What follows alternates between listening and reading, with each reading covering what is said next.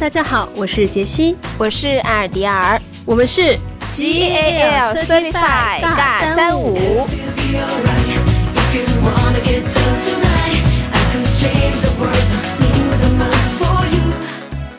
今天呢是二零二二年的十二月三十一号，也是这个魔幻现实主义历史性的一年的最后一天啊！我们终于要和二零二二年说再见了。这个会在历史当中留下非常深刻的一笔，不对，应该说一刀的这样的一年啊，终于接近了尾声，就跟你那个嗓子里的那个刀片一样的刀是吧？对，对对对，就今天也非常的抱歉，可能我说话就不停的会有咳嗽的声音。我尽量是会在剪辑的工作当中把自己的这个咳嗽的声音给剪掉啊。然后呢，我们今天就是在这样特别的最后一天，给大家录制今年的最后一期节目啊。去年二零二一年的年末，我和杰西还一起做了一一年的这个特辑片，在当时我们还立了一个 flag，就是说啊，明年一定要比去年做更多期，而且可能会开很多很有意思的选题。然后这个 flag 实在立得太好了，我们当时说了多少的雄心。壮志，但是实际上我们差不多有半年吧，感觉都在家里是，就都在家里度过，而且我们原来的一些计划也是几乎吧全盘被打乱，不光是疫情的关系，还有一些其他的不可抗力的原因在内，所以今年注定是呃嘎三五地产的一年，本来是断断续续的跟年初，其实我们还是有一小段时间是因为参与呃一个活动嘛，然后还有在频繁的跟，那一直到断断续续到。八月份以后就断更了，而且我记得我还回头看了一眼，就八月这期的那个标题是“时隔三个月我们复更了”，然后这期之后就再也没更过。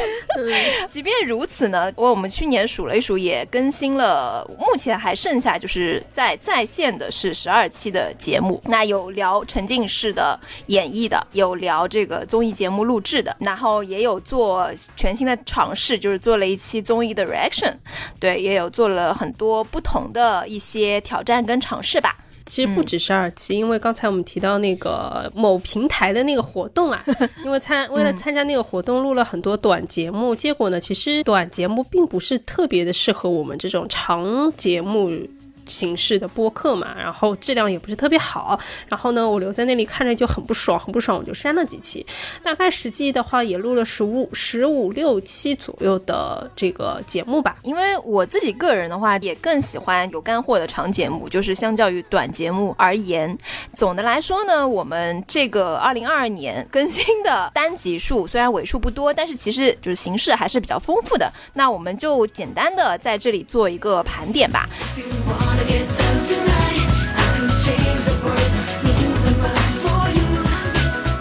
首先是啊，我和杰西最喜欢的单集。那我先来说一下，就是我自己最喜欢的单集，当然就是《青春变形记》。那么理由的话呢，因为本身这个电影我就是个人非常的喜欢，因为华人导演和我们同龄，而且他其实。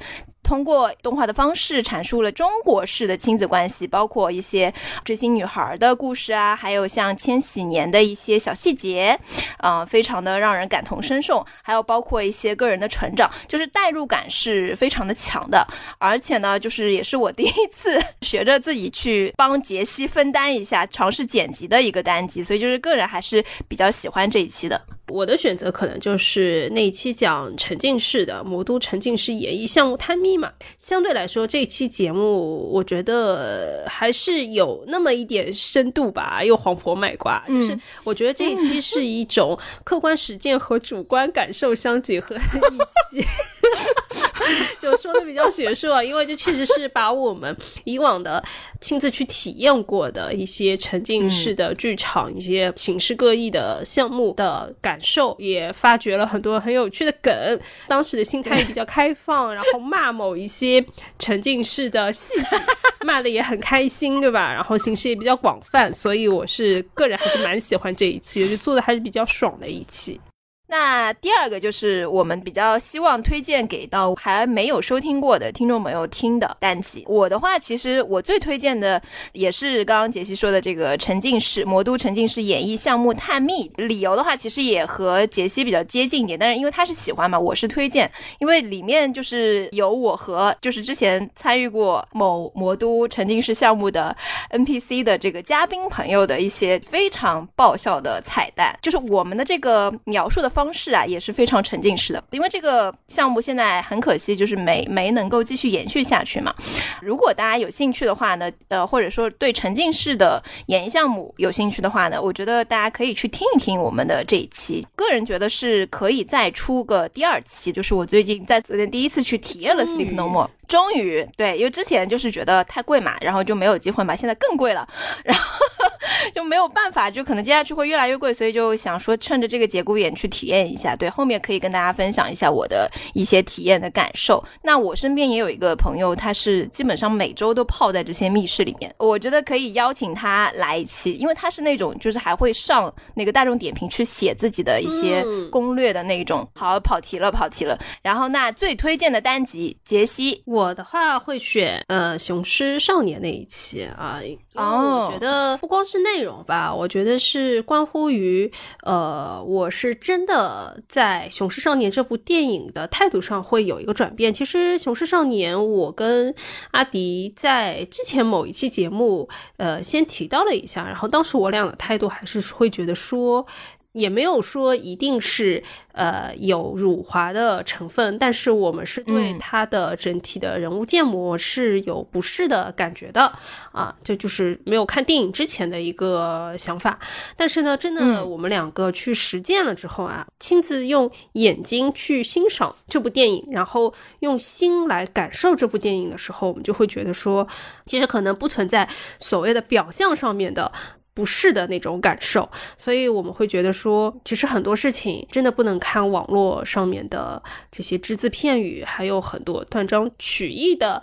传播的那些信息，还是要亲自去看。我还是很很想象，就是对《雄狮少年》还是有一点点嗯偏见的这个听众朋友们。然后希望大家也去听一听。其实《雄狮少年》，我觉得，呃，我们当时聊的时候，不光在聊电影了，我们也聊到了佛山的美食。是的，嗯，就不光关注了这个《雄狮少年》的本身，我觉得还是挺有意义的一期吧。我记得当时还跟解析说，我们什么时候就要去佛山那边 旅个游，搞一期美食之旅。对对对对对。然后这个这个行程因为疫情和一些不可抗力，就至今未成型啊。我们争取在明年想办法让它成型。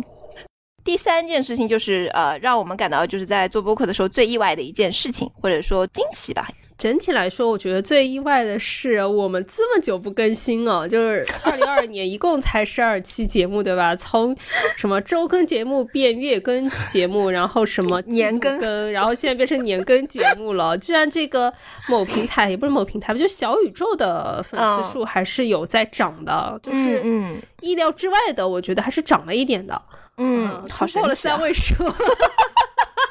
这是可以说的吗？对对，但是我觉得粉丝质量应该还是很高的哦。然后也得到了就是很多呃支持鼓励的一些评论，也有说什么啊，希望听这个，希望听那个。然后也有一些小伙伴跟我们进行了一些交流，然后还有一些 KOC 大大也听了我们的节目，对，也有光顾我们的这样小小的栏目，所以还觉得蛮开心的，已经对挺受鼓舞的一件事情。而且而且是很穿越的那种感觉，是不是？他们是不是有？有有觉得我们蛮早的，有几期的节目还觉得还不错，然后来评论。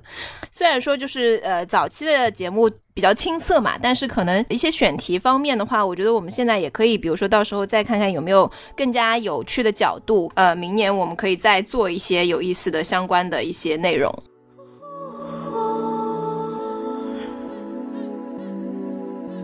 stay in the middle like you a little don't。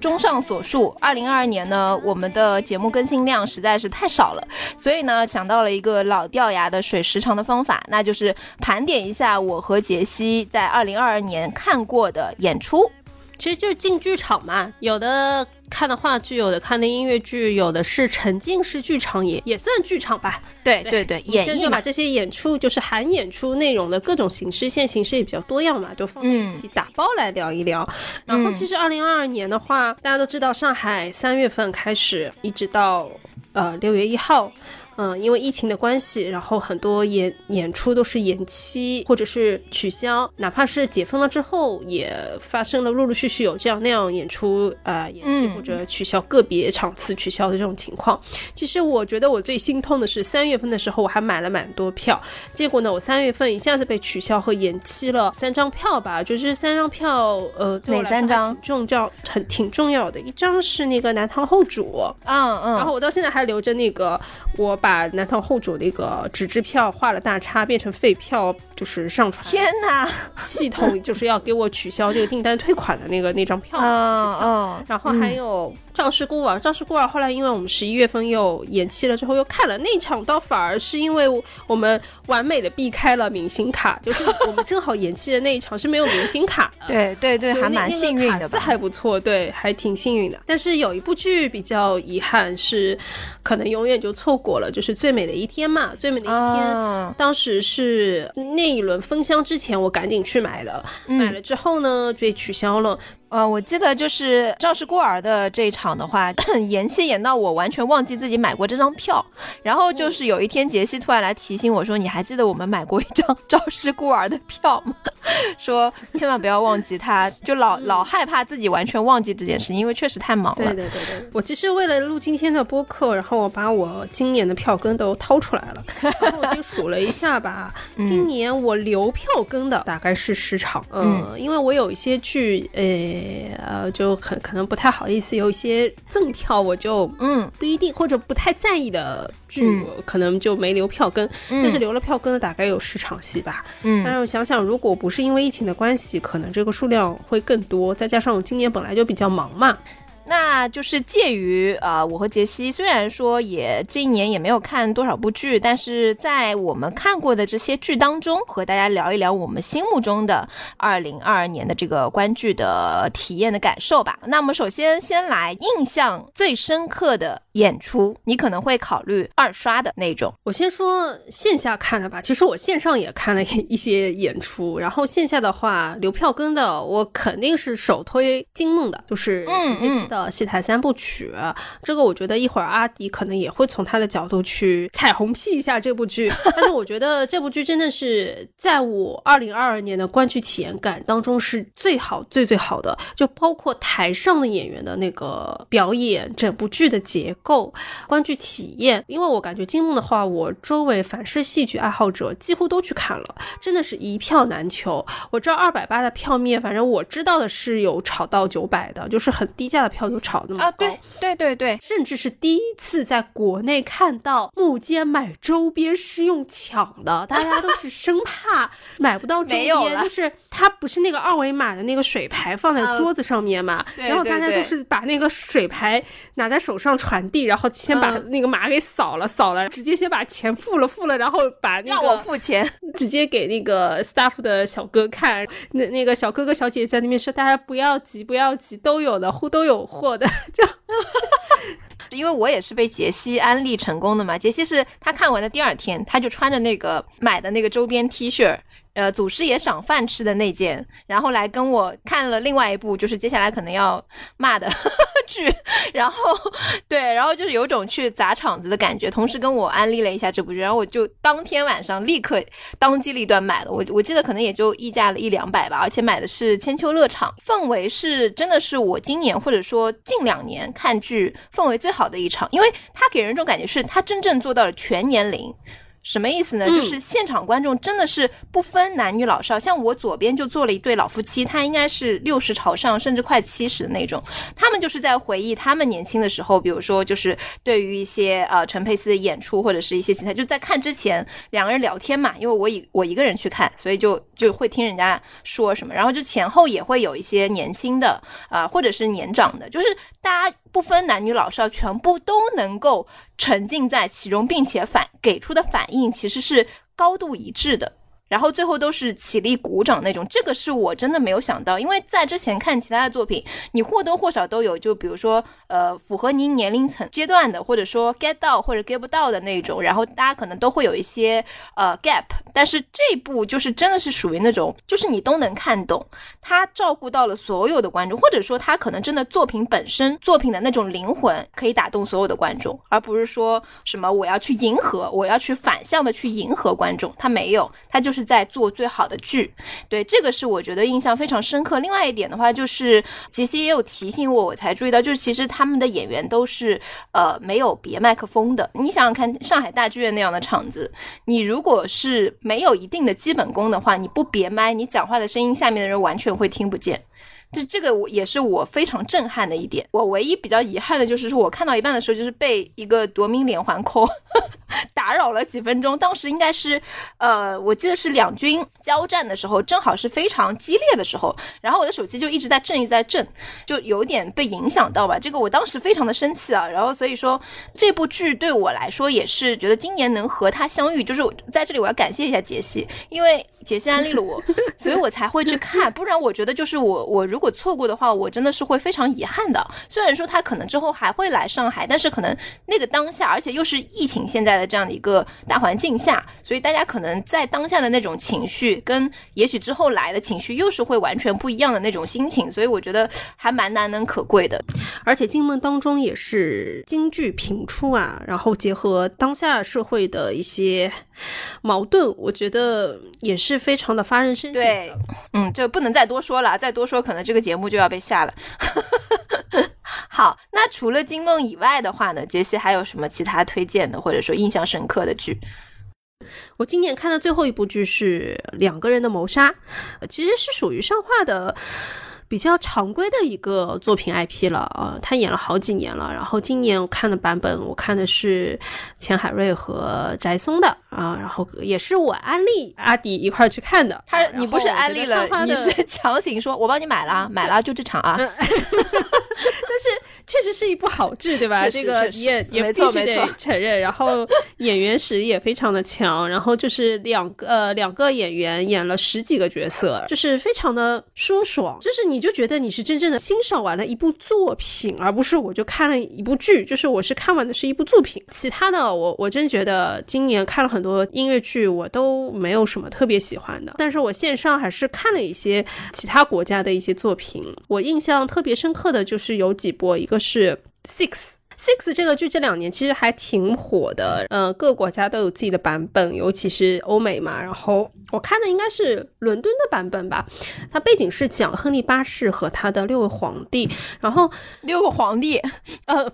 亨利八世和他的六个皇后，sorry sorry，怎么回事？然后它算是一个音乐剧啊，可以定义为是音乐剧，但是它很很像演唱会，它的六位。皇后都穿着呃比较现代的，有点像女团的那种服装哦，然后用音乐和歌曲的方式去讲述他们和亨利之间的故事，以以及他们在历史当中。发挥的一些作用和影响嘛，他们有自己的命运，有的是病死的，有的是被亨利八世砍头的。亨利八世呢，他在历史上比较特别的一点是，比如说中国的皇帝也好，比如说我们看《甄嬛传》啊、看《芈月传》啊这些清宫剧啊，然后它背后都会有一些妃嫔的历史人物背景作为支持的嘛，但是。这些妃嫔，她都是因为她是这个皇帝的妻子，所以被人所记住的。但是亨利八世，他是因为这六位皇后才被人记住。亨利八世，其实亨利亨利八世他的历史功绩，可能现在大家也第一反应都想不到，但是能够想到的就是他的六位皇后嘛。所以他这个剧作的结构，我觉得最有意思的一点就是说，他在强调六位皇后，我不是依附于亨利八世而成为历史角色的，而是因为。我们这六位女性，当然都是有不同的悲惨命运。除了最后一位是 survived 的这样的一位皇后之外，其他的五人，因为他们的命运，才让世人记住了亨利八世。就是他是。有这样子的一个对历史观点的一个逆转嘛，所以我觉得还是挺有趣的。包括歌也很好听，音乐剧的结构就很特别，所以我觉得是这两年火也是有道理。还有一个印象比较深刻的是《千与千寻》，这个我就简单说一下吧。我是真的很佩服日本人在漫改。对漫改二次元漫改的还原度上面的认真和执着，可以做到，你就觉得你是看的是动画啊。然后，比如说千寻在舞台上奔跑的那个腿的幅度、角度，我觉得跟动画几乎是一模一样的。但是它不是模仿和 copy，它是把每一个细节都严谨细致的做到最优美、最符合宫崎骏老爷子他在这个《千与千寻》当中的心思和设计，所以它才能导致说，我现在看这个舞台剧版本的《千与千寻》，我觉得非常的舒服，而且我觉得非常的惊讶，它用了很多巧思和设计在里面。我觉得包括演员的表现都非常好。还有一个是前几年的一部舞台剧作品了，叫《上海月亮》，是一个话剧，是日本剧作家井上下的剧本，然后改编的，写的是。鲁迅先生的故事，然后他的这个背对他的背景是呃，鲁迅先生他在内山书店躲避国民党特务的追捕嘛。当时鲁迅先生的话，他牙病和胃病都比较严重了。然后内山书店的老板，这个内山老板和他的夫人啊，还有包括徐广平，都希望他能够得到医治嘛。然后当时的鲁迅还是不太愿意去治病，比较执拗。然后呢，找了两个日本医生，就骗他，让他呃吸了。那个笑气是有一定的麻醉的效果的，但是他可能剂量或者用法不对，然后就是在这样的一个背景下面，鲁迅他。得了误认症，就是说他会把人认错，然后他就把内山的妻子就认作了秋瑾，然后把徐广平认作了朱湾，然后把当时他的主治医生须藤医生当做了他在日本解剖学的那个老师藤野老师。他这个演员的阵容非常能戳到我点的，一个是野村万斋演的鲁迅，然后徐广平是广末凉子，就是这个阵容我是觉得非常的强大，而且他整个故事你不能用。我们中国人眼中的鲁迅先生的这个形象，去套在这个话剧里面的是有什么区别吗？日本人对鲁迅其实也非常的痴迷，但是我们接受的教育是，呃，因为鲁迅先生在当年新文化运动当中做出的这个杰出的贡献嘛，我们认为鲁迅先生是革命先驱。但是日本人对鲁迅先生他的概念是文豪的概念大于革命先驱者的这样的一个概念的。嗯，总而言之，我如果你是要用非常中国人的视角去看这部剧里面的鲁迅先生的话，我觉得可能心态上面会有一些些呃奇怪的部分，但是。我觉得你如果是能够认识到说这是日本人眼中的鲁迅先生的话，嗯，你再结合一些近代史鲁迅先生的一些生平啊啊故事啊，还有当时的一个社会背景和政治环境下面去看这个剧的话，哎，你会可能可以打开一个新的思路。还有关键的点是在于说这部剧它作为一个话剧，它的结构也非常的舒适，然后演员也演得非常的好，所以这个是我觉得大家可以去看一下的。园里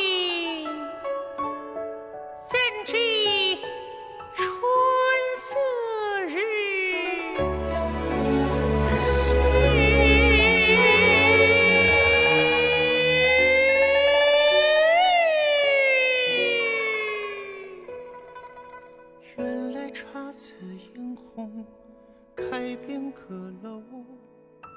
那些断情残垣。那我自己的话呢，印象比较深刻的，我们说演出吧，其实一共有五个演出内容。那其中第一个的话呢，也是《惊梦》啊，就因为刚刚已经和大家分享过了，然后就不再做赘述了。那第二个的话呢，就是我昨天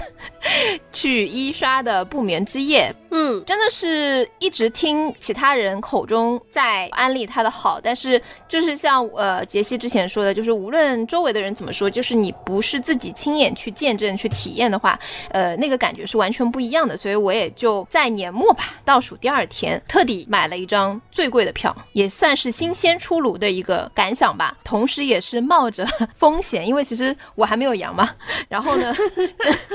就是其实风险还是有的。虽然可能感觉现在在外面的人应该都已经是康复的状态嘛，但是这也不好说，所以呃全程也不敢拿下口罩，全程戴着 N95 哦。对，而且我在去看之前，其实也提前稍微做了一些预习吧，看到有一个人说你可能是要把《麦克白》《蝴蝶梦》和《惊魂记》这三部作品先去看，这三部我都是看了，就都是看的是电影，而且我个人是看完了那个《蝴蝶梦》跟《惊魂记》，我还特别喜欢，尤其是记得我们之前不是做那个 reaction 的时候，就唱那首 Rebecca 嘛，然后我看《蝴蝶梦》的时候就说，哦，哇哦，原来说的是这个故事，就是其实那个作品本身，我看的时候就觉得也是还蛮享受的。麦克白的话，反正就大家都知道嘛，就那个剧情，我去看了之后，我是感觉好像我我不知道，可能是我去到的剧情我没有走遍，因为我是第一次走嘛，可能去的这个时间也比较有限，我好像没有经历那个蝴蝶梦跟惊魂记的那一趴，我不知道他们是不是故事有改过，还是演出的这个内容是有调整过的，反正我是没有看到蝴蝶记跟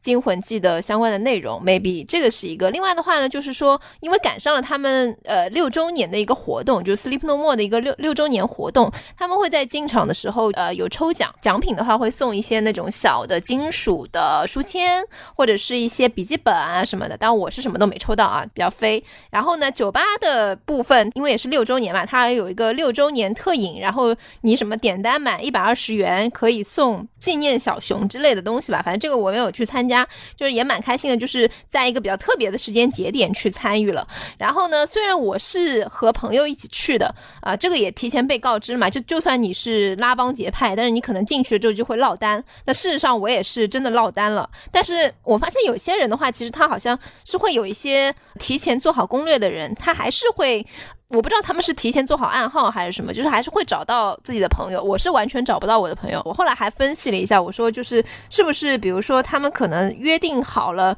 戴一个比较明显的帽子啊？因为我不知道，呃，杰西那个时候去的时候是不是就是一起进电梯，不分批次，但是到了某一个层会把你推下去的那种。对啊，就是是是这样子是吗？对啊，是。但是我觉得那种能在一起的，应该是刷过好几次的，他们可能会说好在哪哪一个剧情在哪里等。对，那就我我猜到一个是可能这个，另外一个的话呢，是我这次去的时候，他不是那种把你推下去，他是让你提前先抽一张扑克牌，扑克牌还是要抽的，还是要抽的，我们是要抽的吗？我抽完扑克牌之后呢，他就是你上去就整批人就一起下去，他没有说把你推下去这种说法，这这是小问题啦。我是觉得也许是有方法的，就是如果想要跟朋友一起去的话，但是我是觉得落单我也完全没有问题，我甚至很享受那个落单的过程，因为我觉得拉着朋友的话，你可能会影响你沉浸式的那种观感，就是我在自己戴上面具的那一刻，我觉得自己就是真的是化身成了一缕幽魂，你知道吗？就是我觉得我自己就是变身成了那种游走。走在各个房间跟演员身边，因为有的时候就是演员，比如说打开某一张地图，然后你就是凑上去看，然后有的时候就觉得自己的肢体跟线下的场景也是融合在了一起，就是那种你的肢体也变得开始有点飘渺，我不知道怎么形容，就是不是正常人的行走，或者说是。伸展方式会有一些，就是那种啊歪着头或者是怎么样，然后某一些角度跟空间嘛，就是有的时候你是可以看到，就是透过一些镜子或者是一些微弱的灯光和玻璃窗的反射，你其实是可以看到自己或者说当下演员和周围的这群观众戴着面具的观众融合在一起，成就了当下的那种演出的一个场景或者是氛围，就是那种氛围是会让你觉得。可能有些人会觉得毛骨悚然，但是我是很，就是我起鸡皮疙瘩那种，你知道就是我很喜欢那个氛围，我就觉得自己好像也是演员的一部分的那种感觉，代入感还是比较强的，代入感非常的强，嗯，就是你玩的非常的沉浸，你是啊，对，沉浸的，你可能沉沉浸到了第几层，就是比别人还多了一层那种，对我，我可能我自己也演了起来，就是可能走路会有一些什么啾啾力啊什么之类的这种，对，也有可能因为我的这些奇怪的姿势吧，然后。后我很幸运，我觉得自己真的很幸运。就虽然我们前面没有抽到奖，但是很幸运的就是我去的第一次，然后我就被玩玩问了。就是我昨天就刚结束之后，我就第一个说跟杰西说：“杰西，我被玩问了。”对，因为之前在上一期，大家如果听过我们那个沉浸式节目的话，可以知道玩玩其实不是那么容易碰到的。就当然可能是一群人当中就抽一个嘛，就天选之子，就相当于你去 USJ 就是呃抽一个送你一个魔杖，差不多这样的一个感觉。我真的觉得还蛮。蛮欧的。然后我抽到的是那个麦克道尔夫人，就是那个孕妇。然后那个小姐姐，我我不知道是呃跟你们那个时候看的时候演员是不是有换，但是我在那个餐桌的那场，就是全员都在的那个场景。当中我最喜欢的演员就是两个演员之一，就是其中一个就是她，另外一个是那个女巫，就是有一个肢体非常好、长得非常漂亮的女巫，这个我后面会说。然后另外一个就是这个小姐姐，就是她是个中国演员，但是长得非常漂亮。非常的漂亮，我当时就在想说，哇，这个中国演员也太好看了吧！就在想当下，然后本来是在跟麦克白那条线的，因为我就想说，你你第一次来嘛，所有人都说，那你第一次来肯定要跟主线，于是我就先跟着麦克白，然后跟丢了，果不其然跟丢了，然后就进到了一个有点像残垣断壁那样的一个场景，再往里走，就看到那个麦克道尔夫人是。呃，他的那个场景应该是他的 solo 的那个部分，就是他坐在沙发上，然后可能内心是非常的疯狂和挣扎吧。然后呢，周围有很多的镜子。就那场，就是他把镜子一个一个翻到背面去，可能他不想看到镜子当中的自己。那一场我不知道大家有没有印象，应该有印象。然后他演完了之后，对，演完了之后呢，他就会停下来。停下来之后呢，我当时就在想，他是不是结束了？然后这个时候他就缓缓的走上来，越走离我越近，因为我不是站在他最前面的那种。我本来以为 One One 应该可能会挑就是离他最近的嘛。事实上，有些演员也是会挑离他最近，但是。我就是其实站的比较靠后，但是他就是默默的走上来，很轻柔的，因为那个女演员非常瘦嘛，很轻柔的牵起了我的手，然后我就就想说我，然后他就是慢慢的拉着你往前走，然后后面其他观众就会跟着你跟着他一起往前走，然后就来到了一个小黑屋，小黑屋了之后，他就把你一个人拉到小黑屋里面，因为那个小黑屋的面积非常的小，可能就。大概一两平左右吧，里面就是也是有那种幽暗的灯光。然后进去之后，他就跟你用非常轻柔的声音说了一句：“你回来啦。”就是他把你当成了自己的小孩。我看过攻略的人应该知道。然后呢，把我我的面具。摘了下来。如果不是疫情的话，可能就是可以看到你的脸。但是因为疫情嘛，所以是摘了面具下来，然后再把你带到了在里面的那个房间。然后那个房间呢，就是上面好像是我，因为太暗，我没有看得很清晰啊。就是有一个烛台，然后呢有一个就是像呃小的厨，应该说是梳妆梳妆台吧。梳妆台有一个抽屉，他就把那个抽屉拉开，他就说在你小的时候，经常会在你的耳朵后面撒一点盐，就是保佑你安全。保佑你平安嘛！那个抽头抽屉一打开来，里面全部都是盐，他就抓着我的手，就是摁在那个 全部都是盐的那个抽屉里面。对，然后同时又把我的头发撩起来，在我的耳后跟就是撒了一点盐，大概是这样。是真的盐吗？是真的盐，就是食用盐。然后他最后就是拿出了一个小的纸条，然后在纸条里面又撒了一点盐，然后就把那个放在我的手心里。然后就把我推出了房门，推出房门之前还卡了一下，因为我鞋子太大了，然后就卡了一下。然后出来之后，所有人都盯着我看，然后我也很不知所措。我旁边一个男生，他看了我的手，因为我把手上这个盐包，应该说盐包小纸条翻开的时候，他看了这个盐包，他还有一种想要问我拿过来。我想说你怎么好意思问我拿？然后我就假装要给他。但是也最后没有给他，就在他手手上又撒了一点盐，就是因为手上有很多盐嘛，撒了一点盐，然后他接到了那个盐，他还去闻了闻那个味道，笑死。就他怎么不舔一舔呢？就是玩要问的一个经历嘛，然后印象还蛮深刻的，就是觉得运气还不错。其实我没有完全跟完，因为我可能第一次嘛，就是我我还是想把麦克白的主线全都跟完，然后希望之后有机会的话，可以就是再去的时候可以就是去补完一些其他的线。然后同时就是现在就是有点浑身酸痛啊，就没有想到，虽然很多的朋友包括杰西在内提醒我说，呃，要穿运动鞋。鞋我也穿了运动鞋，然后但是真的是没有想到，就是那种上蹿下跳是那种拉链式的。我们朋友圈有一个朋友吐槽说是那种天价的健身房，是那种真的是军训一样。因为真的演员为什么好厉害，我就觉得他们就是不带停的那种，然后速度非常的快。我当中还有一次是。对不对？体力非常重要，所以我是觉得可能有一些阳康的朋友，可能近期 还是建议不要去，我怕你们体力可能会跟不上。对，还是很需要体力的。如果要，因为我还看到有很多人是。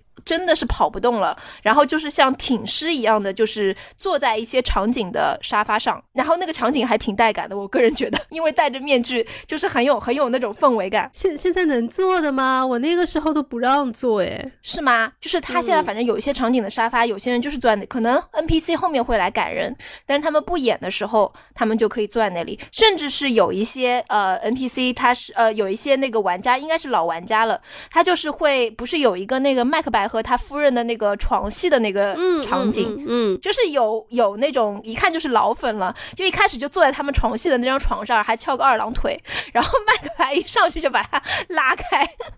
然后再演。记得还有一个场景，就是麦克白夫人在浴缸里面哭泣的一个场景。我是站在靠他浴缸后面，靠近墙壁的那个部分。他在演完那那部分以后，他望向了我的方向。我在想说，他可能是一个意向型的。后来呢，他旁边的一个老粉很利索的把旁边的浴巾捡起来，然后披在了他的身上。就是老粉才知道的是要怎么去很自然的和演员互动的这些事情。这个我觉得也是呃《Sleep No More》的一个非常吸引人的点，就是为什么会有这么多的人无数的刷，就再三刷四刷，就是可能这个就是一个乐趣所在吧。然后第三部的话，其实也是就是被杰西安利嘛，就是两个人的谋杀，强行安利，而且杰西当时是跟我说你一定会喜欢这个作品，我是觉得蛮震撼的。为什么说震撼？是因为也许之之前看的烂剧实在太多了，看到有实力的演员，就是会觉得非常的欣慰吧，或者是就是觉得对得起这张票。能说出这句话就可以可以见得我们最近看了多少烂剧。烂剧，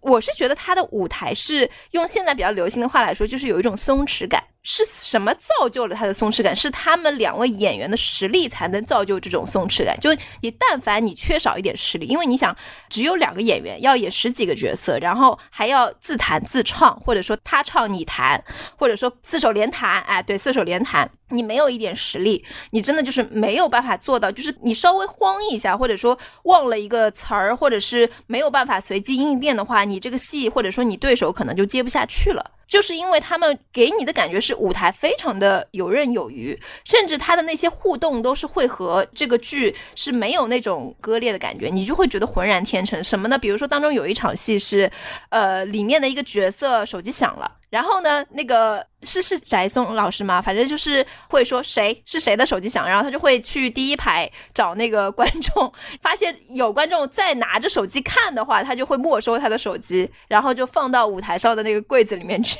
但是最后是会还给他们了。这种互动就是很有意思。他一方面又可能提醒说看剧的时候不要开小差，另外一方面又是更加的把你拉到这个剧情当中去，或者会觉得这个演员非常的有意思。然后第四部的话呢，是我。我是觉得比较意外，可能是因为那天遇到的事情比较多，就是呃两京十五日，对，因为它不是音乐剧，是一部舞台剧。但当时的话其实是盲买的，因为我是随手在大麦上搜到了这部剧，一看，哎，是那个马伯庸，就是马亲王的本子嘛，我就直接找了杰西，我说反正周末嘛。呃，而且这部剧应该就演三天，它也是全国巡演的那种，就是上海三天，然后其他北京三天，其他地方三天，简日不如撞日嘛，就来都来了，就怕就是演完了之后没得看，然后又有马亲王的本子的保障，然后当时看了一下，就是有一些初期的点评说还可以，那就也是属于有点盲买的，因为卡斯我记得当时我大概看了一下大麦，我没有看到什么呃，就是非常著名的那种卡斯，这可能反而也是好事。对，可能也是好事。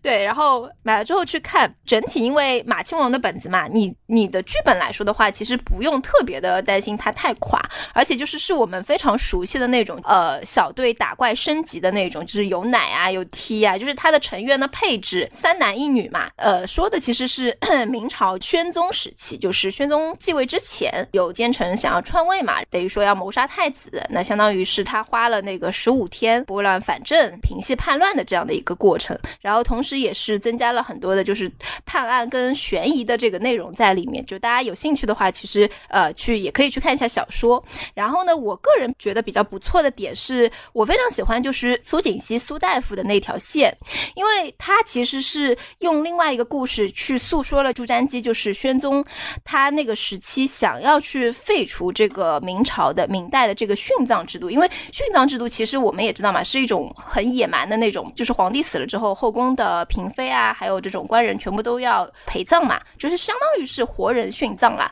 但是其实这个制度的话呢，我印象当中应该是春秋之前，它是有一段时期，就相当于是呃封建和奴隶制度的过渡时期嘛，就是是一个比较野蛮的制度。但不知道为什么，就是明朝又重新被用了回来，它也是用了这样的一个故事，就是苏大夫他为什么要去杀这些人，然后他的目的是为了他自己的闺蜜，因为她闺蜜其实是皇帝的妃子嘛，呃，应该是先帝的妃子，然后也是被陪葬了，所以她就是为了要让。这些抓着她的闺蜜去陪葬的这些权臣吧，就是让他们一起死。朱瞻基也是主角的一员嘛，然后呢，他也是呃受到了这个怎么说苏大夫的这样的一个事件的一个震撼，然后他下定决心要废除这个落后的这个殉葬制度。就是这个事情虽然其实跟史实不是完全符合，我后来去查了一下，就是说其实在宣宗时期他没有废除，而是到了他的儿子就是英宗的时候他才废除的。英宗好像我记得当时他应该是为了不让自己的母妃一起陪葬，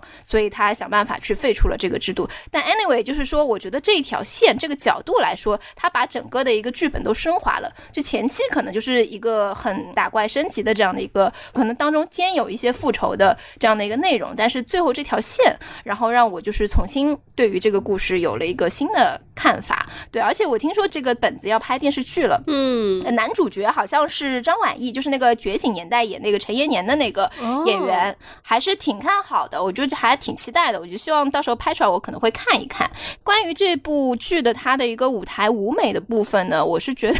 就当时我看的时候，我也跟杰西在说，我就是感觉有一种熟悉的感觉，就是有很多的门板，有很多的小黑人。第一幕结束，我们幕间交流的时候，我们两个的第一反应就是觉得哇，好 China Joy 那种，对，cosplay 舞台剧的演的方法。刚刚说的门板，因为在 cosplay 舞台剧的话，前几年。呃，非常流行的就是因为这个舞台比较简陋嘛，那你要换场景嘛，那我们就通过蒙板来去遮挡一些不想让观众看到的东西，然后还可以把舞台的整一个结构去做一个分割嘛，然后就是会去用蒙板去来做，然后还有很多小黑人，小黑人的作用呢，它就是躲在蒙板后面移蒙板的，它既有道具的作用，又有那种呃工具人的就是配角的一个作用，然后还有对，为了呈现一些水啊，呈现。一些场景的变化，coser 也会有一些布条，coser 也会用一些布条 来呈现嘛。这一套流程就出现了两进十五日里面，我们就很惊讶，你知道吗？就很熟悉，感觉是不是有熟人混在那个 制作班底里面？但是应该不是，他只是用了很戏曲的一些京剧手法。对，就是感觉可能是因为我们涉猎就不够广泛吧，就后来有去了解一下，就是他舞美的那个制作的老师，应该也是那个戏曲业界的，就是可能比较知名的人士吧，所以可能这块的话也是一种我们说艺术的再创造吧。其实我是觉得整体的观感还是不错的，我就是觉得除了舞台有点满以外，其他我都是觉得包括演员的表现也好啊，呃，台词功底也好啊，还有就是整个剧情的一些张力稍微有。有点长，真的稍微有点长。其实可以再精简、再短一点，如果有可能的话。但是整体而言，还是觉得不错的啊。还有那个就是长得很像《屈原传》的那个那个装置，对，就是它这个剧吧。嗯，我觉得会呈现这种中二感，还是主要是因为它是马亲王的剧本。然后我我觉得我对它的整体的剧情和演出好感部的部分，是基于我觉得我一边看这个剧的时候，我能 get 到马亲王他在这个剧里面想要。传达的东西，或者我甚至就是他的那些怪点子，他很有可能就比如说他。呃，某一天看历史书籍的时候，有关于这个废除殉葬制度的这个梗，然后他就脑补出了他的脑力很强大嘛。我们知道马伯庸脑力非常强大，他可能脑补出了一个故事，他想要把这一个历史的事件用他的故事来呈现出来。我就是能 get 到，可能是有这样子的一种情况。然后呢，他再加上刚刚那个阿迪说的，呃，非常游戏的这个角色配置的有奶有 T 有 DPS，对吧？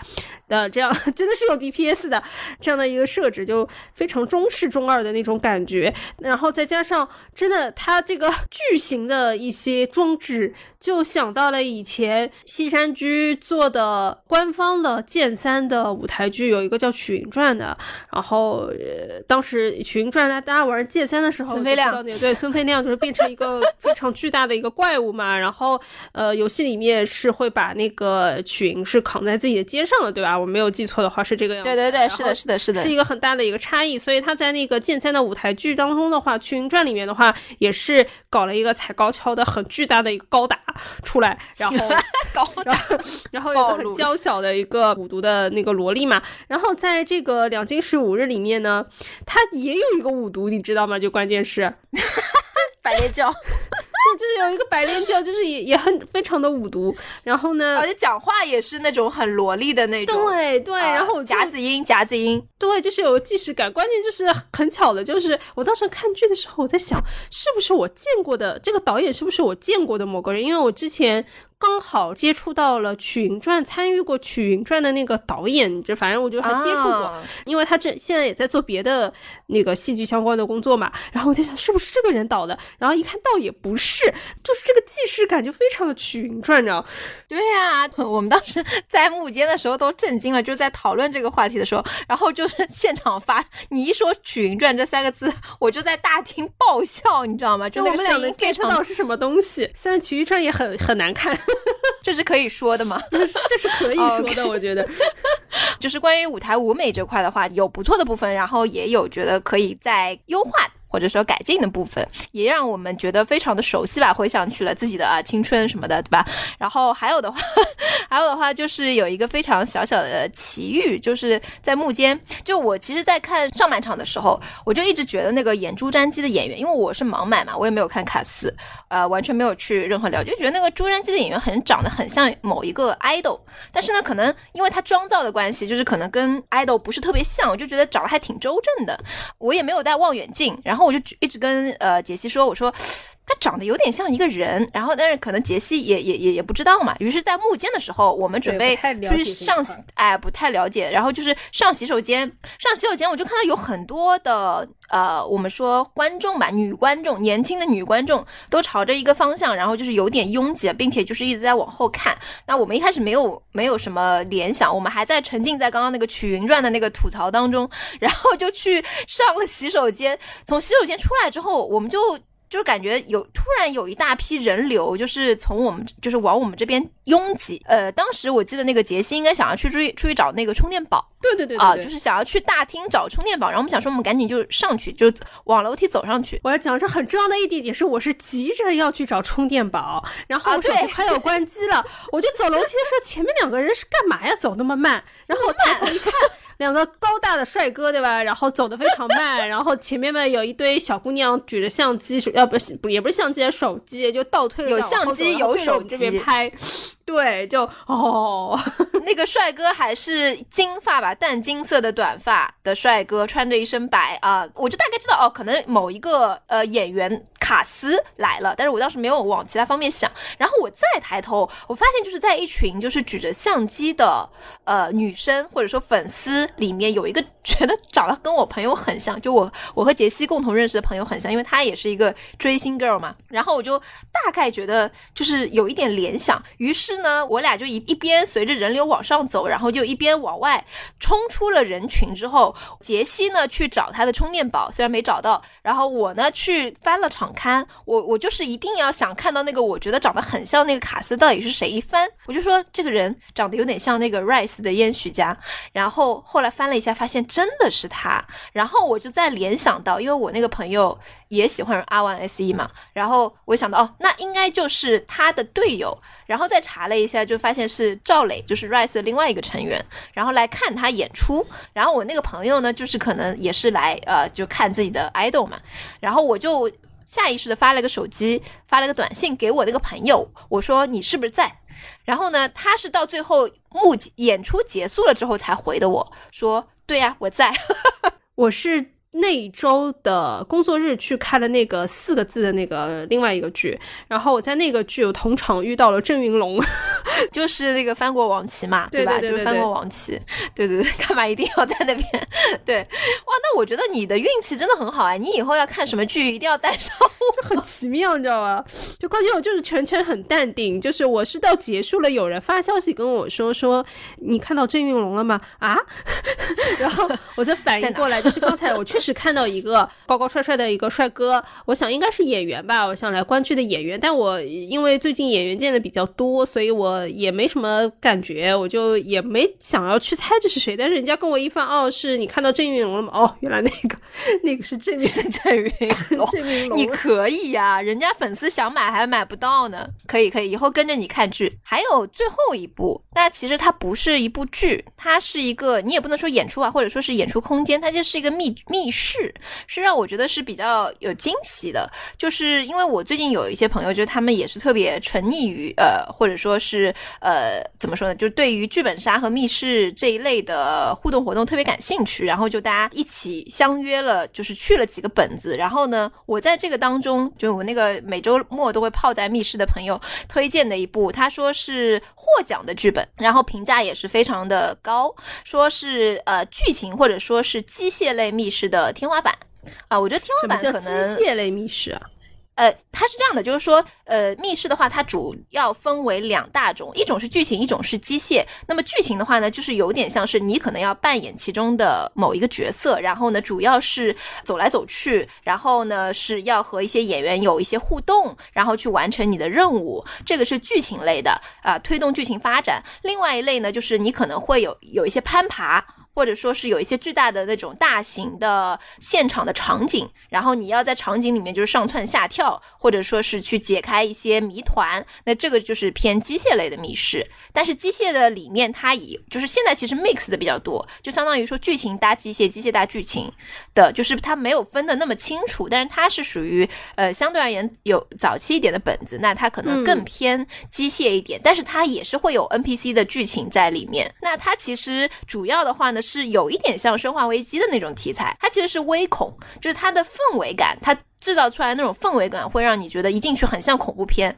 然后像我们这种恐怖片看多的，也不是我我看的不不多，但是我我又怕，但是我又有点好奇的那种人，会脑内说这个场景可能会出现什么，那个场景可能是就会觉得还蛮害怕的。但其实并不吓人，因为呃，我后来才知道，就是密室它其实呃去参与密室的玩家，他也有不同的分类。就比如说是对于这种，因为密室它有呃什么微恐啊、中恐啊、无恐或者。高恐这种吧，就是按照恐怖的等级分类。它比如说，它会在里面加一些那种，比如说 NPC，它会扮鬼来吓你，或者说甚至扮鬼来追你那种，你要逃啊什么的，是会恐怖的等。随着恐怖等级的提升，那么玩家的分类也是会根据这个是有有所不同。就比如说，非完全不怕的，就是对于这种恐怖类完全免疫，他可以在这个小队里面，比如说五个人一起玩，他在这个小队里面，他就是坦克，就是 T。他就是要迎头在最前面，他是要去探索所有的最啊怎么说，就是看起来最吓人的或者说最难的任务都交给他来做。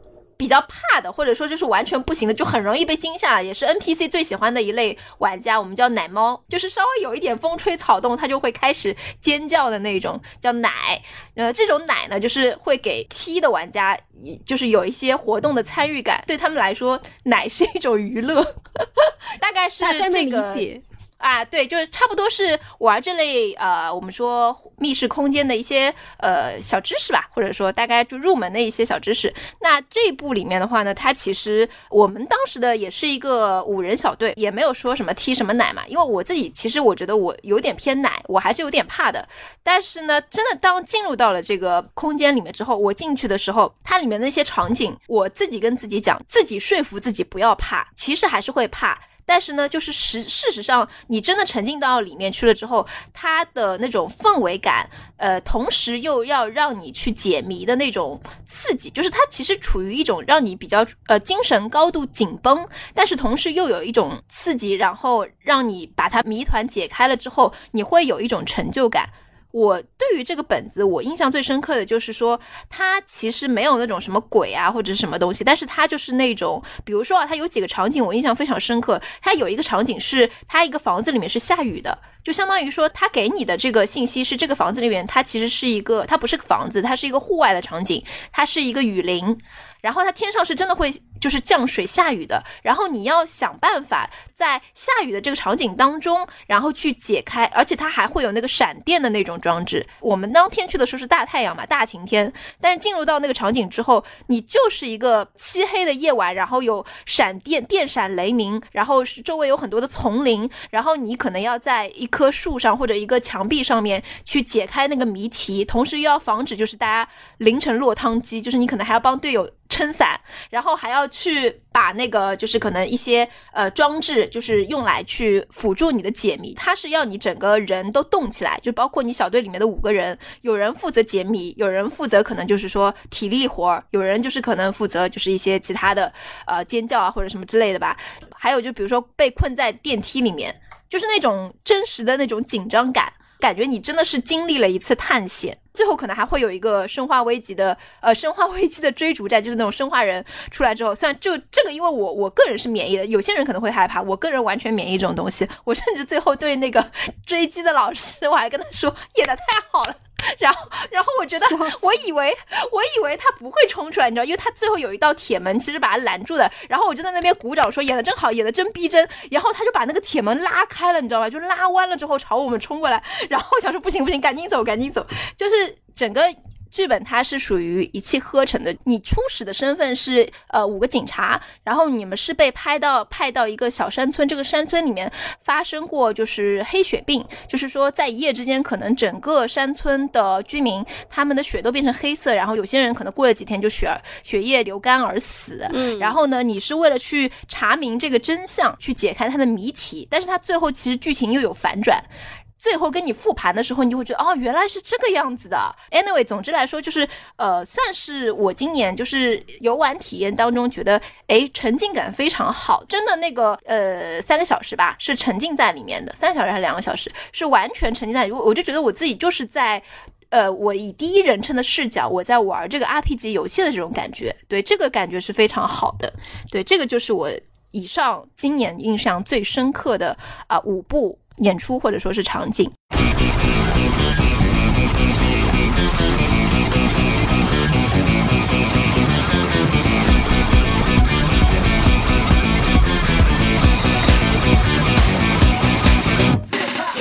那好，象最深刻的演员和卡斯，这个印象深刻可以是好的，或者印象深刻的不好都可以。其实吧。我还是不要点名说这个男演员的名字，三个字，就是我年头的时候呢，还对他挺上头的。我觉得他是属于比较实力派的，然后呢，颜值呢也还可以，然后呢，演的某些角色又很戳到我的点。年头的时候，我为了他花花八八零的票价，我觉得非常值。但是呢。后来我现在完全不想买他的票了，因为他现在资源也非常好嘛，我一场都没有看。后来他演一场一场都没有看，我觉得根本原因是我在爱乐之都看到了他在里边的演出，倒不是说都是他的锅，反正这个音乐剧综艺的锅。是非常的大的，就是因为他上了这个综艺，给了我一些很不好的体验啊。当然跟他本人我觉得没有特别大的关系，但是反正我现在完全不想看到他。这个就是年初上头，年末下头，下头倒不至于，但是我觉得不会再花八百八去买他的票了。就 anyway，反正就是现在可能不会像之前那么那么的花。大价钱去近距离的去看他的演出，可能就会，如果说将来有一部比较适合他的角色的话，可能就会买个那种几百两两三百，稍微刷一刷。他现在上的那些大剧，两三百应该买不到什么很好的位置的，我觉得。就是打个酱油嘛，打酱油也不想打是吧？看看剧和就是具体的，还有包括其他卡司也是。对对对对对，讲究的嘛，嗯，对，比如说某部剧的话，就是完全没有让人想看的欲望。中剧场，中剧场，啊，我知道你说的那个，但是他现在上那些大剧，我也没有很想看。对，那我的话呢，其实因为也。看的剧不多嘛，然后说实在，就其实演员的话，印象深刻的前面聊的这几部好看的剧的那些主演，我都非常的喜欢，包括印象也非常深刻。那我这边就。不去多做赘述了，可能会比较意外的，就也就是刚刚说到那个，就是烟许家吧。我这个就是可能也和我们之前说的那个态度的转变有关系。就本来大家可能对于 idol 是会有一些偏见，就我就觉得说没有演技。或者说肯定演不好，或者说可能就是为了呃剧的涨粉啊，或者是营销的角度会去邀请他们去出演。我这次的话就是完全在不知道卡斯的情况下，我单纯是把他们当成普通的演员来看的时候，我会觉得哎，意外的是可以演的还不错，并且台词也还 OK，而且是可以接下就是那些可能年纪比较大的或者说有演技的演员的一些戏的。从这点来说的话，我觉得也算是我自己态度的一个。转变，包括我是可以说从未来的角度来看的话，我们也对演员不要有偏见，就是其实不是说呃他是 idol 他就演不好戏，或者说他有演他是演员一定演的比 idol 好，就是这些可能都不是定论的，就可能还是要自己亲自到剧场去看了之后才能够下定论。嗯，我确实觉得燕许家在两金十五日里面的表现。我也是比较惊讶的，就是你后来没有跟我说他是那个偶像的话，我都不知道他是流量明星的，我根本就没有感受到他和其他演员之间的差异。还有一点就是，我当然我觉得他演那个皇帝那个角呃太子吧那个角色还是比较贴他的啊，比较贴他的。呃，但是我我也感受得到他在这个剧当中，他有很努力的在呈现这个角色，呃，这个人物的故事，这个人物的内心，这个人物的角色的这个心理路。线都展展示的还是比较好的，但是我同时要说一些比已经比较成熟的演员，尤其是音乐剧这个领域啊，就很多真的是老油条了，反而有些东西我觉得就演的。不是那么的套路化，前面该夸的夸完了，就 轮到了有争议的部分啊，有争议的部分就是大概率不会再看第二遍的剧或者是演出啊。杰西先来，其实今年啊，除了《惊梦》之外，我倒没有觉得哪一部剧值得我去看第二遍啊。我觉得现在钱现在赚钱真的不容易，对吧？这个市场环境下面，所以。除了《惊梦》之外，今年看过的所有剧，我大概率不会去看第二遍。然后，但是呢，我觉得有有一部剧啊，就是争议也比较大，有一些评价是非常好。然后我这边的话是评价不咋地，呃，就是《繁花》的第二季。嗯，我第一季因为我没有看过《繁花》，因为呃小说改编的嘛，喜欢小说的人也有很多，哎，作者粉，《繁花》第一季也有不少的好评。但是我跟阿迪去看第二季的时候。我既觉得演员不行，也觉得本子让我不舒服。呃，后来我是看了一些其他人的评价，有人是喜欢《繁花二》的，但是《繁花二》真的是是让我半当中想要第一个想要睡着，甚至目前觉得浪费时间，想要想要走的那种那种我的不喜欢。但是这是我的个人的感受啊。嗯，怎么说呢？我个人来说的话，我呃，我可能首当其冲也是觉得《繁花二》吧。我个人是觉得，如果说价值观不同的话，甚至可以不看，就我不太推荐去看。就是像杰西所说的，就是当然。每个人对于这个作品的视角或者说共鸣的点其实是不一样的。但是我小的时候以前是住石库门的嘛，然后就是那种邻居啊什么的，上上下下，然后也会有很多乱七八糟的事情，就是勾起了一些那种比较市井的记忆吧。我当时也跟杰西在讨论，我就说，就是这部里面别的不说，所有的女性角色的这种刻画是非常的脸谱化。就是没有把他们当成一个很立体的人在刻画，都是那种有点像工具人，或者说就是可能是南宁视角里面。他觉得那个时代的女性就是应该那个样子，就是她的价值观就是应该说要嫁富豪，要嫁香港富商，或者是怎么样，然后或者是可能外地来沪打拼的，可能是想要嫁一个打工妹嘛，我们那个时候打工妹，对，然后可能要想要为了想要嫁一个上海男人，然后可能不择手段啊，等等等等这种，可能也许是那个时代的一些印记吧，但是可能呃我的这个年代的话，我不太能够产生共鸣，就可能除了潘虹。出来的那一场勾起了我的一些泪点，就是我是唯一有有一点眼泪的是在这一场，还是那一场唯一就是说演员的演技比较过得去的，可能也就只有潘虹，所以说就是那一场是我唯一就觉得哦，可能还能看一看的，但是其他的部分我是觉得我个人来说完全无法共鸣，可能我们上一代的人也许会有一些共鸣，但是我觉得我妈应该不会要看。我我是觉得来看《反话》的年纪大的也挺多的，嗯，因为第一季比较好评嘛，然后上海话讲上海故事嘛，我再补充一下，就是我我觉得倒不是脸谱化。就是还是男性视角的，也有女孩子觉得说他不属于南宁，不南宁。但是我我我的感受就是他很南宁。我觉得也不能给他贴标签，说他就一定是南宁，因为你要考虑到他的作者，他的那个时代的背景，他可能他视角里面看到的社会现象和，呃，上海。呃，青年男女的人生的发展历程当中遇到这些事情就是这个样子的，它可能是一个时代的局限性，或者说一个时代的内容，但是它不是可以拿来讴歌，或者说是可以，呃，怎么说呢？就是我觉得可能看待这些事情。事情的角度不一样吧，他们可能觉得是时代的烙印，但是我觉得我在我的儿提时代，我也看到过好的、积极的女性，对对对对对，我也看到过打工妹，她为了为了留在这个城市，她没有依附于男人，把孩子拉扯大，就是她的角度决定了她这个故事。和他的受众，像我们的话，可能会更愿意去看，就是你刚刚说的那些角度的那些作品，会给我们带来可能更正能量、更积、更积极的一些东西，或者从我们的角度觉得是我们能够共鸣、能够接受的部分。嗯，还有当中的一些荤腥笑话啊，对，让我觉得不太舒服吧。当然，可能是因为我 我作为现代女性。就是当代女性可能对那个时时代的这种氛围，可能我我是觉得，可能那个年代的女性，就是也也许就是真的是时代的局限性吧。就是可能她们当时所处在那个环境，因为所有人都是这个样子，所以她们自己可能也没觉得有什么问题，或者说有些人可能内心觉得不爽，但是就是不会表现出来。但是现在就是以这样的一种戏剧化的方式表现出来，又在当下的这样的一个时代去进行展现，我觉得。肯定是会有，就是说，呃，像我们这种感到不适的人存在，但是也会有那种，就是可能哦一笑置之，或者觉得让他勾起了他年轻时候的一些回忆的这样的观众存在的。繁花它是确实能展示上海当时的一些比较真实的生活的历史的一些部分，但是它不能代表上海那个时代的全部。好，然后我一部是《繁花二》，另外一部的话，其实我不是说不会看第二部，就是可能有点失望吧。就是呃，我在这边提名是《赵氏孤儿》，可能因为疫情的一拖再拖嘛，然后就把我们的期待值就越拉越高。而且因为我们买的那个场次，真的就是那种都是实力派的演员，都唱的非常的好。《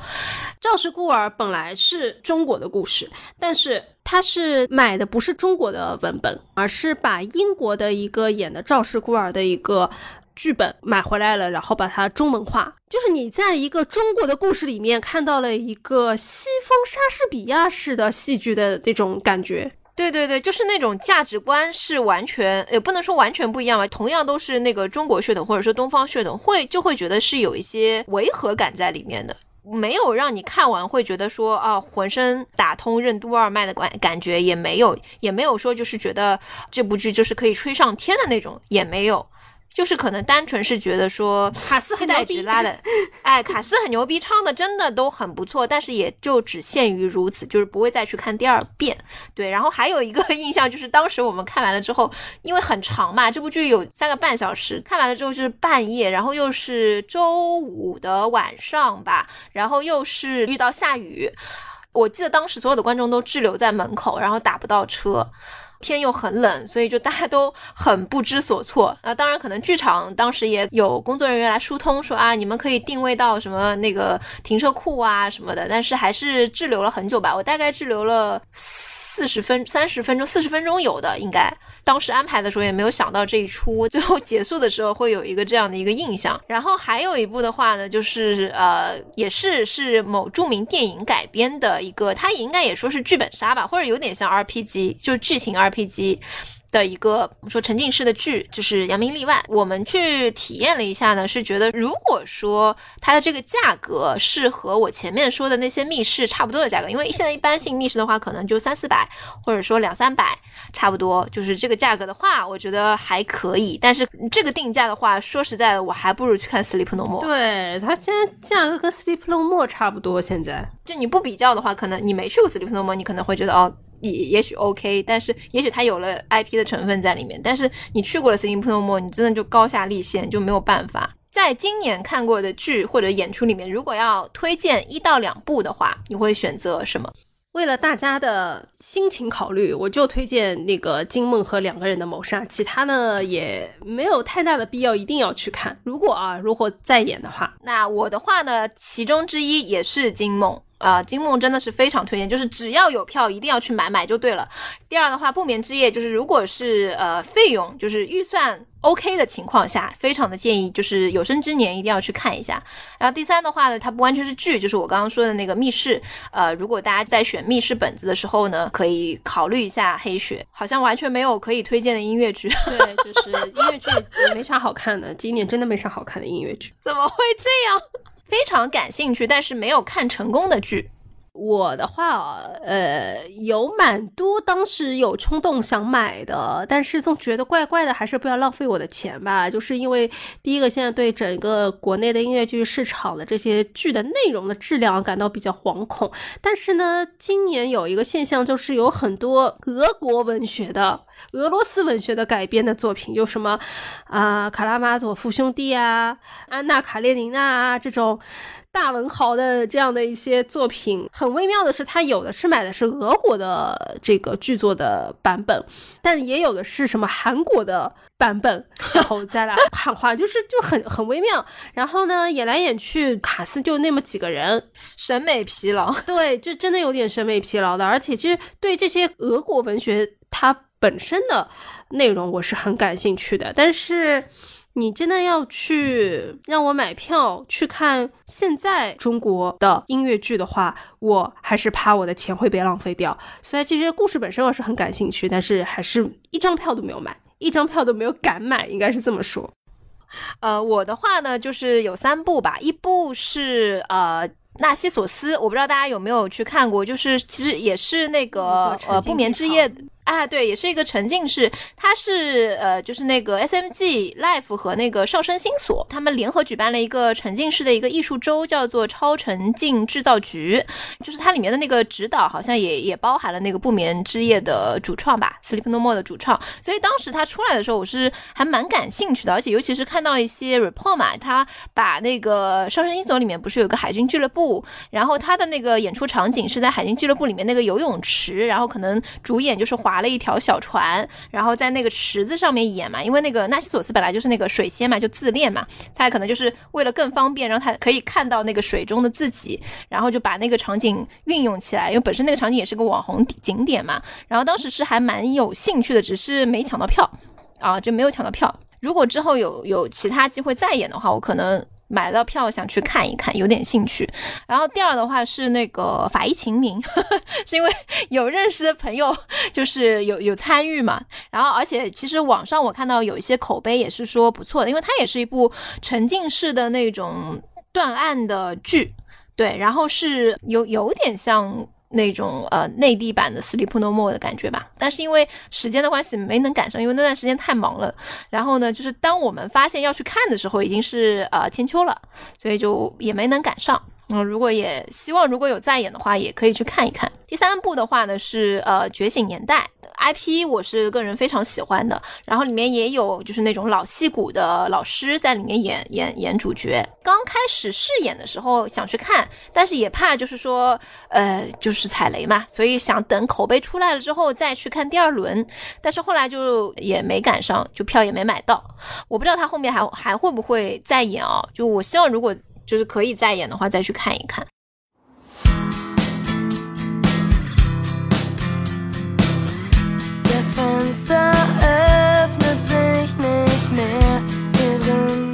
后下一个问题，今年的观剧的感想，可以用一句话来总结，有没有 或者说有没有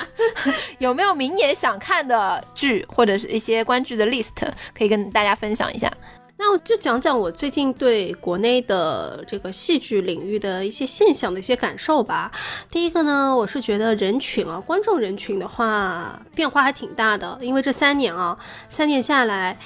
嗯，比如说选秀节目也没了嘛，对吧？然后现在很多追星族都会涌到。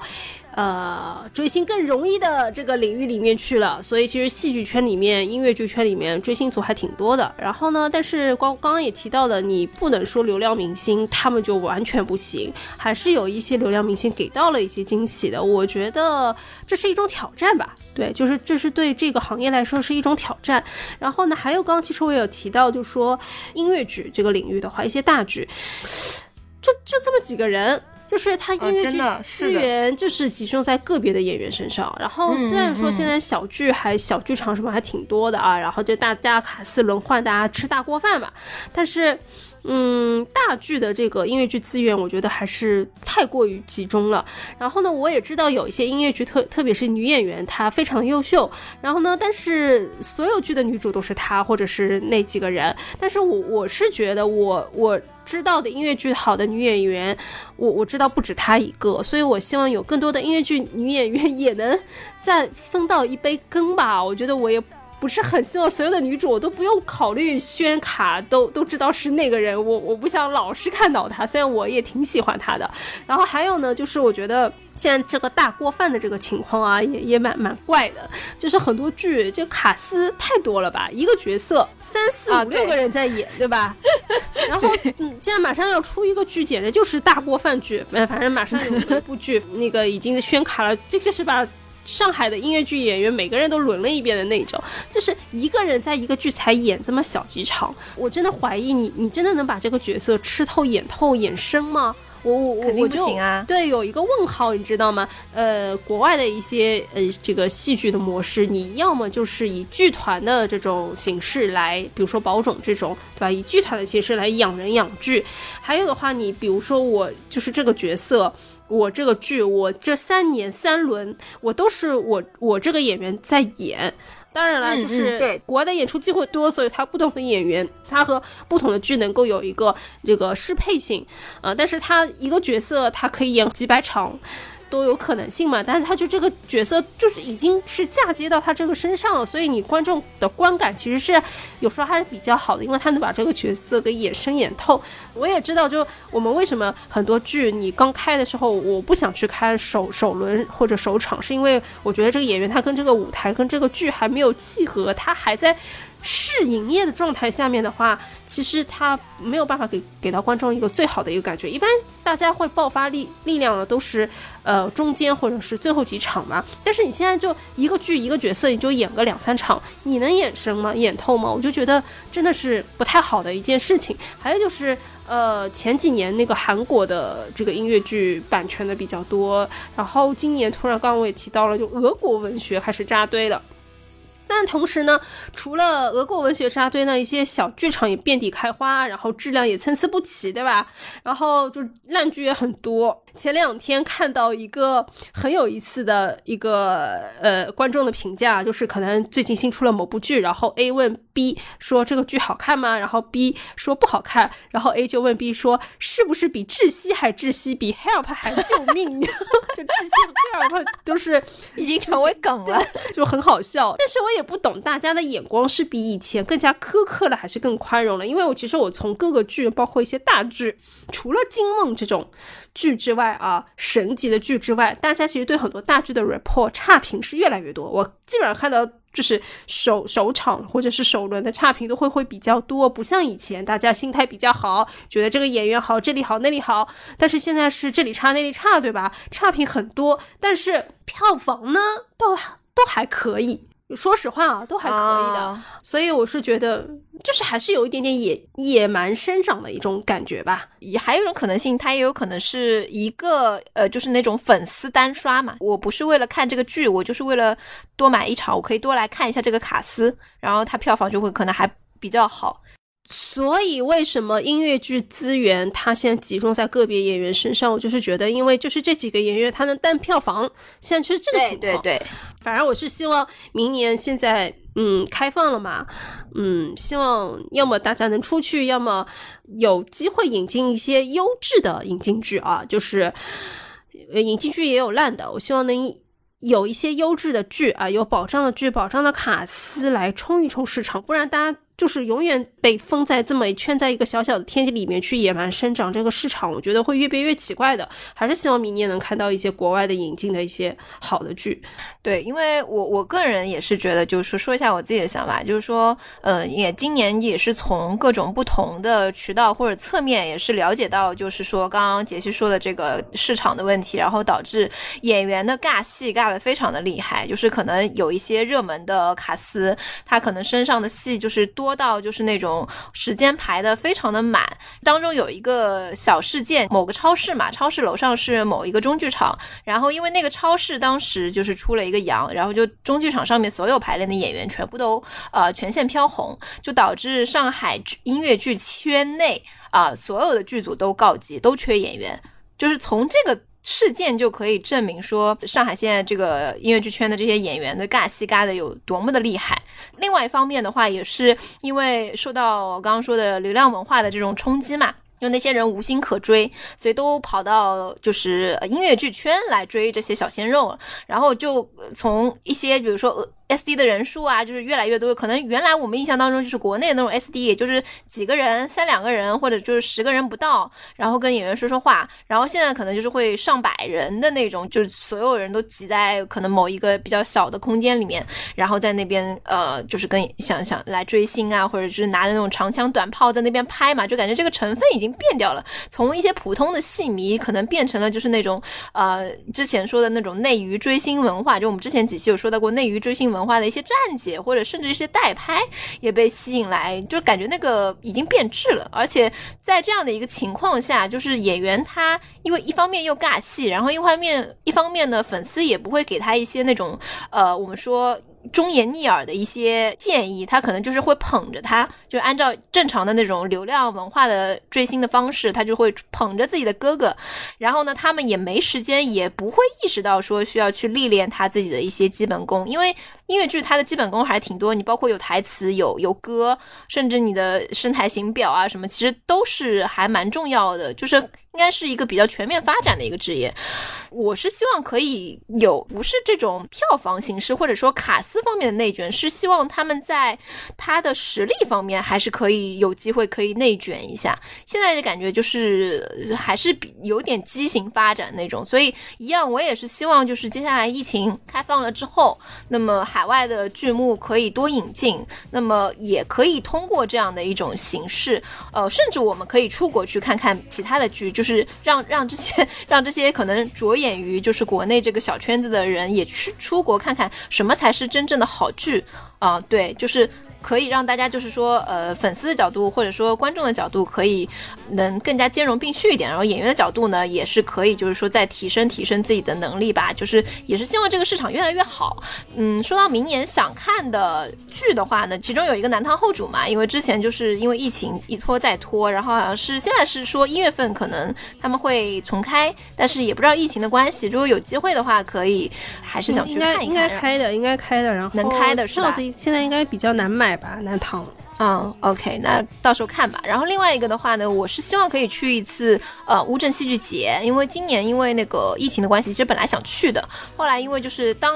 他在举办的那那个时候，其实他的疫情管控一下子变得很严，然后就去了之后就很很有可能就是又又被隔离啊或者怎么样，然后就没能去成。还有另外的话呢，可能对于呃国内的一些沉浸式的剧本杀和密室，其实我现在觉得做的好的呃出品方吧，我觉得现在做的好的。还蛮多的，其实它其实也是一个比较大的市场。对于这样的这种演出空间，呃，我可能想今年呃明年有机会的话，可以去多体验一体验。也欢迎大家可以跟我们来分享一下，或者说吐槽你们二零二二年看过的，就是说比较喜欢的剧，或者说就是可能啊觉得不那么喜欢的，甚至想骂一骂的剧和演出。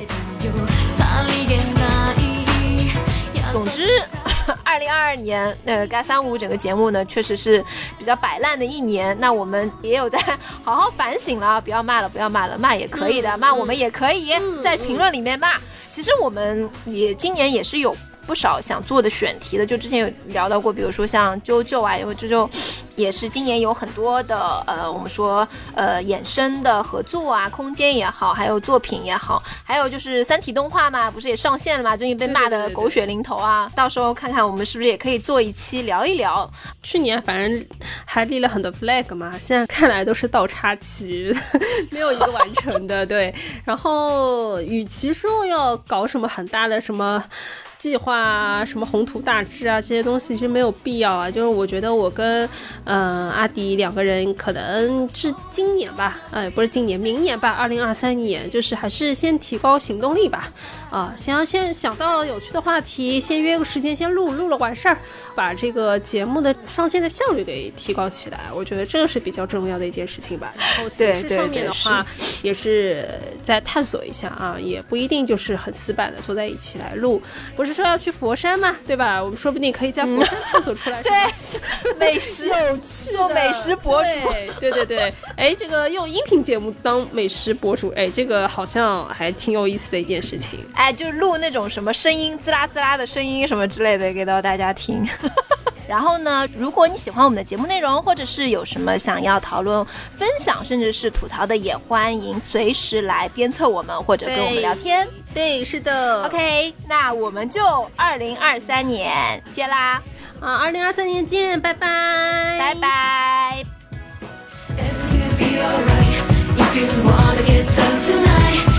change the world, move the mountains